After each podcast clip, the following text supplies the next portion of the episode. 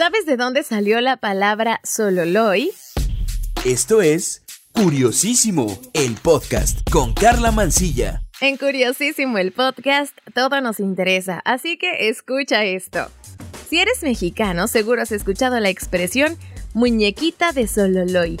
Pero, ¿qué es sololoy? Probablemente también hayas escuchado esta melodiosa palabra en el clásico canto infantil Naranja Dulce. Dice más o menos así.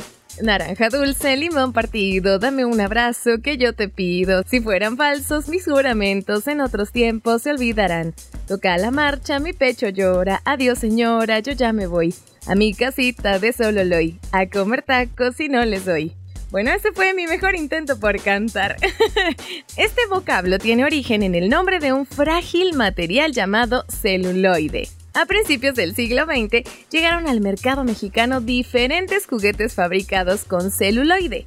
Las más famosas fueron las delicadas muñecas de rasgos dulces y angelicales que las niñas de la época querían tener, las famosas muñecas de celuloide. Durante la segunda mitad del siglo XIX, John Weasley Hyatt inventó como resultado de un accidente un nuevo material hecho a base de nitrato de celulosa, el cual llamó celuloide.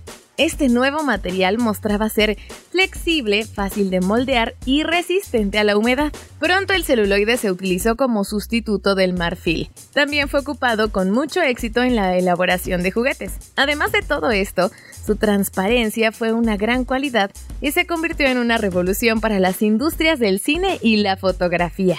El celuloide se mantuvo como el único material utilizado para fabricar los filmes y las fotografías. En 1950 comenzaron a introducirse en el mercado las películas de acetato.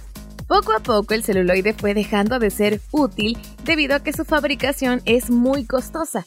Además es un material altamente inflamable y frágil. Hoy en día el celuloide se usa para hacer pelotas de tenis de mesa e instrumentos musicales, así que todavía lo tenemos cerca.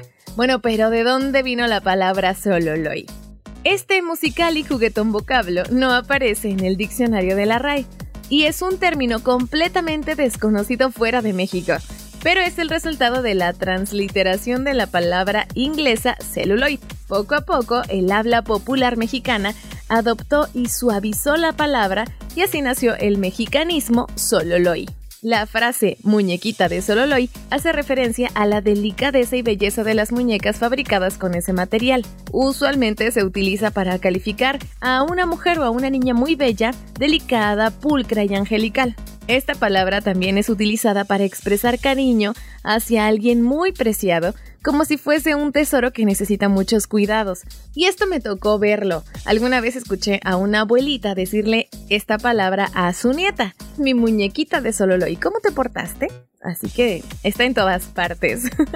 bueno, pero ya todo esto, las muñecas fabricadas con celuloide llegaron a México desde Estados Unidos.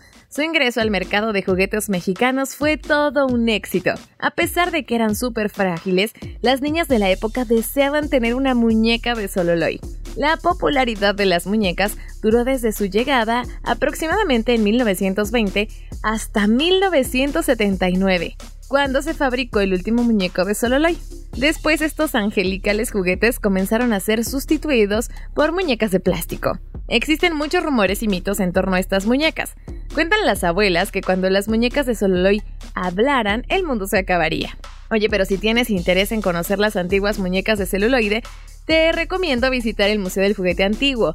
Esto obviamente en la Ciudad de México. Lo encuentras en la calle Doctor Olvera número 15 en la colonia Doctores, Alcaldía Cuauhtémoc. Ahí también vas a encontrar varios ejemplares de muñecas antiguas que todas pertenecen a la colección del arquitecto Roberto Y. Shimizuka. Y bueno, para que ubiques rápido estas muñecas en el museo, se parecen mucho a Gabi Gabi, la muñeca de la última película de Toy Story. Además de conocer este tipo de muñecas en el museo, puedes encontrar carritos, máquinas, naves espaciales, casitas de muñecas, trastecitos de todos los tamaños, ropita, juguetes de mil formas, juegos de mesa y un chorro de cosas más. Este museo es un edificio completo y te puedo asegurar que muchos de ellos te traerán algún recuerdo al presente. Ya sabes que puedes escribirme al Twitter. Me encuentras como arroba carla-mancilla, carla con K y doble A al final. Mándame tus dudas o alguna sugerencia o tema del que quieras que investigue. Muchísimas gracias por prestarme tus oídos en otro episodio de Curiosísimo el podcast. Aquí todo nos interesa. Yo soy Carla Mancilla. Cuídate, un beso. Adiós.